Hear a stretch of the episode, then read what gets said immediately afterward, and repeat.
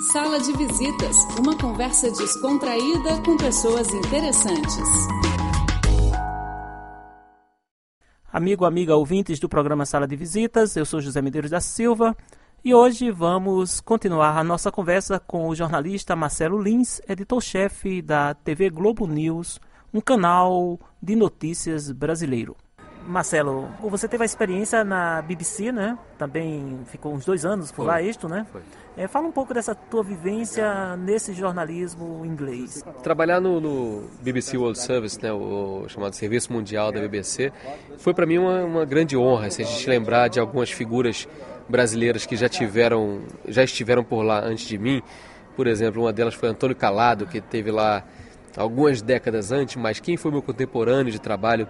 Eu trabalhei com gente como o Jader de Oliveira, que foi um jornalista que marcou época no rádio e no jornal de Minas Gerais, e tive lá também como colega e contemporâneo o nosso querido Ivan Lessa, falecido Ivan Lessa, que é um homem que marcou a história do jornalismo brasileiro, principalmente por ter sido um dos homens fortes do Pasquim. Então, só esse ambiente de trabalho na seção brasileira já era algo absolutamente fenomenal. Também tive como colega a Laís Pimentel, que é uma bela jornalista de uma geração um pouco mais nova, quer dizer, da minha geração, mais ou menos 40 e poucos anos, e que hoje em dia é o que redatora de novelas na TV Globo. Agora, fora isso, tínhamos ali o, o, a possibilidade de trabalhar num ambiente com dezenas de redações de outras línguas, o que nos dava a possibilidade de checar quaisquer notícias que fossem, que surgissem no âmbito internacional, com colegas que eram de fato das regiões que estavam diretamente envolvidos naquelas notícias. Acontecia algo na Índia, íamos lá na seção Indie descobrir qual era a pronúncia exata dos nomes daqueles lugares, que tipo de divisão étnica havia naquela região, o que, que estava em questão ali naquele ponto específico. Então isso era um negócio que realmente um barato. Fora isso, há de fato uma isenção, ou pelo menos uma tentativa de isenção da BBC, que é conseguida com bastante sucesso, eu diria, pelo fato daquela ser uma empresa que tem um, um financiamento híbrido. Ela recebe dinheiro do Ministério das Relações Exteriores britânico, mas também de uma taxa que todos os que compram uma televisão no Reino Unido devem pagar anualmente e que vai financiar a BBC. Isso dá uma independência editorial à empresa impressionante. É, é, independência essa que eu jamais revi em nenhum dos outros lugares onde trabalhei. E isso é bom porque também pode te dar tempo de trabalhar em questões, um tempo que talvez premido por questões orçamentárias, questões mais imediatistas, você não tenha em outros lugares. E esse tipo de, de, de experiência é sensacional. Além do que, é, há todo um arcabouço ali é, tecnológico e técnico e uma expertise, um savoir-faire do rádio e da televisão, que são coisas que para quem gosta de jornalismo como eu gosto, é um prazer, é um prazer trabalhar numa organização desse tipo. Então foram realmente dois anos que parecem até muito mais pela quantidade de experiência que eu tive a oportunidade de viver e de amigos que eu tive a oportunidade de fazer, não apenas na redação, não apenas nas outras redações com as quais tive a oportunidade de conviver, mas também, por exemplo, e por que não dizer também, somos humanos, no pub da BBC, Havia um bar lá embaixo no subsolo da BBC, onde podíamos ir todo dia confraternizar com nossos colegas de outras sessões e onde tomávamos a nossa cervejinha lá espaço e tal. De integração. Um espaço de integração absolutamente espetacular. Então eu acho que é uma experiência sensacional. Um grande mundo reunido em Um espaço Um pequeno. espaço pequeno. Um espaço pequeno. Se você gosta de jornalismo, você que está ouvindo esse programa agora, gosta de jornalismo, se interessa por questões de geopolítica internacional, se interessa por saber de onde vêm as histórias, para onde vão, assim e tal, tendo a oportunidade de trabalhar numa dessas grandes rádios internacionais, seja ela a BBC, seja ela aqui na China, seja a Radio France na França, assim e tal, eu acho que é o tipo de experiência que só tem a engrandecer a carreira de qualquer jornalista. Tua expectativa para a Copa do Mundo, como é que você está vendo esse, Eu esse acho, evento? eu acho que apesar de todos os pesares, a Copa do Mundo vai ser realizada e vai ser um sucesso. Eu acho que teremos muita coisa feita de última hora, como infelizmente é um pouco da tradição brasileira, mas as coisas vão acontecer a contento. Eu acho que no campo esportivo o Brasil vai chegar com uma seleção forte, não digo que é favoritíssima ao título, mas vai chegar longe nessa competição. Temos como os principais adversários, eu acho que a Alemanha que vai chegar forte, a Espanha, apesar de ter uma seleção um pouco envelhecida, também vem forte. Eu chutaria como um azarão a Bélgica, que tem um time muito mais ofensivo do que jamais teve, acredito eu, e vamos ver, claro, nossos sempre tradicionais adversários argentinos, como é que eles chegam com o fenômeno Messi na Copa do Mundo. Mas eu acredito que dá para a gente fazer um belo papel e vai ser uma bela Copa do Mundo. Torço para que seja em paz e que seja um evento que seja realmente uma festa do futebol, que é esse esporte que nós tanto gostamos. Ô Marcelo, imagina a China popularizando o futebol. O futebol realmente se mundializaria, né? Sem dúvida nenhuma, seria um impulso gigantesco para um esporte que já é uma paixão mundial, mas que realmente florescendo na China, e para isso a China precisa ter uma seleção nacional forte também, daí intercâmbio maior com o Brasil. Eu acho que a China dando esse impulso, o futebol de fato se consolidaria como o esporte mundial por excelência. Eu vi que recentemente o presidente Xi Jinping esteve na Alemanha, falando que seria bom se intensificasse os laços e as trocas entre times de futebol da Alemanha e da China. Eu acho que o presidente Xi Jinping deveria fazer isso sim no Brasil. O presidente Xi Jinping tem tudo para chegar no Brasil e já que ele vai lá, que eu sei que ele vai estar lá para a reunião dos BRICS em julho em Fortaleza, ele poderia aproveitar essa viagem e passar em alguns clubes. Eu sugiro o meu Flamengo, mas não precisa ser só o meu Flamengo, pode ser alguns outros e combinar estágios e trocas, intercâmbios de jogadores, técnicos, preparadores físicos que nós temos muitos, muitos com grande potencial e com grande interesse e que eles sim poderiam ajudar muitíssimo o futebol chinês a crescer, a crescer jogando o que os ingleses batizaram de o jogo bonito, que é o jogo brasileiro, o jogo para frente, o jogo objetivo e ofensivo, como nós gostamos de ver, com a qualidade individual dos nossos jogadores, como o Neymar vem mostrando aí na Espanha, que ainda não morreu. Então eu acho que a China tem muito a aprender com o Brasil e o Brasil tem muito a ganhar com a possibilidade de fazer intercâmbio com a disciplina chinesa, com o jeito oriental também de tratar e de respeitar a, a, as pessoas, os colegas.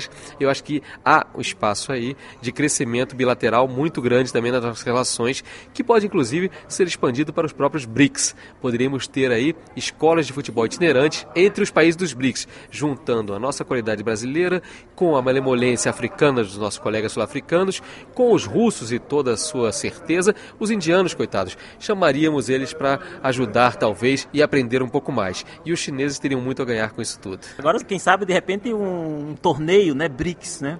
Imagina o futebol entrando na Índia ou o cricket entrando nos outros países, né? A humanidade se integrando mais. Fica aí a sugestão de também no mundo esportivo não esquecermos que essas relações também podem ser consolidadas. Ô Marcelo, assim, dos teus programas, dos programas que você participa junto com a equipe da Globo News, comenta um pouco para os nossos ouvintes, que são ouvintes que falam português uhum. em várias partes do mundo, os programas tá. com os quais você lida na Globo.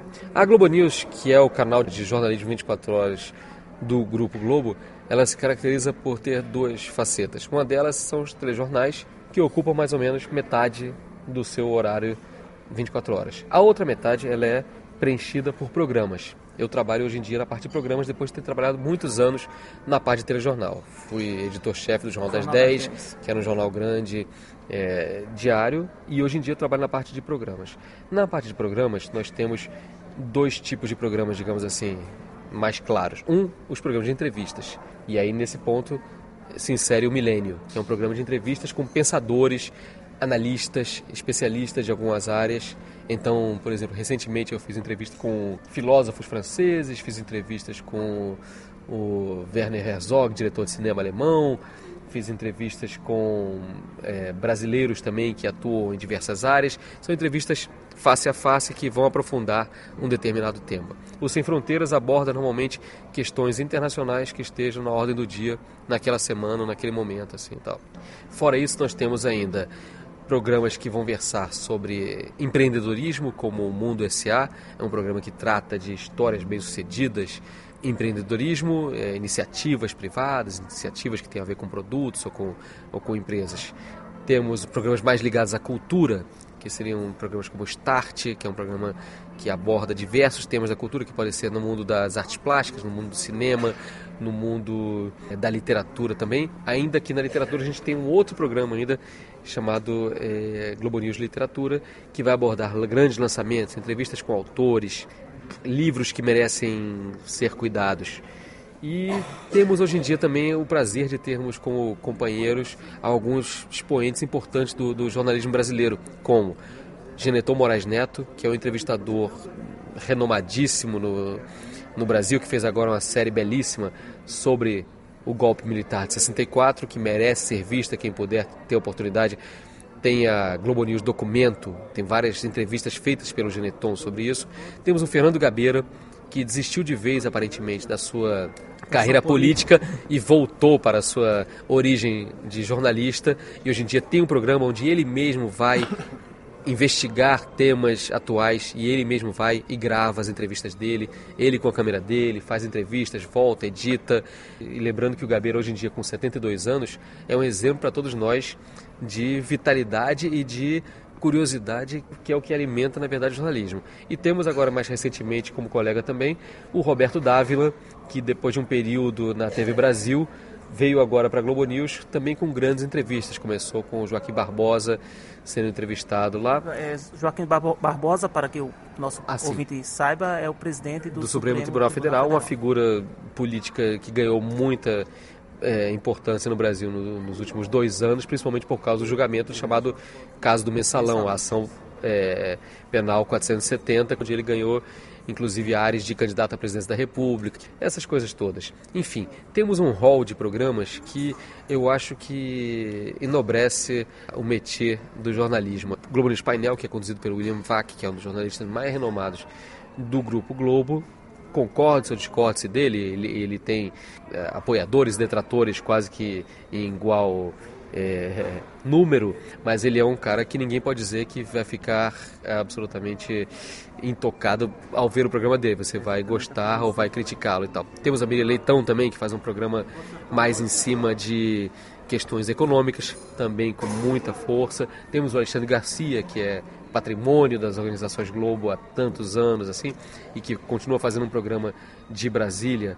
Então, na verdade, temos aí um, um, um leque de programas na Globo News onde, onde sempre se encontra algo que eu acho que é o mais importante, é de qualidade de jornalismo, que ajuda o que O, público a, a, fazer uma opinião. Não é que você vá seguir fielmente o que aquele cara diz, mas pelo menos vai te acrescentar alguma informação que vai te ajudar a ver melhor o tema que está sendo abordado. Poderíamos dizer até que o, a Globo News pouco a pouco vai conseguindo um padrão de jornalismo internacional que hoje a gente vê na BBC, é, CNN ou a própria CCTV.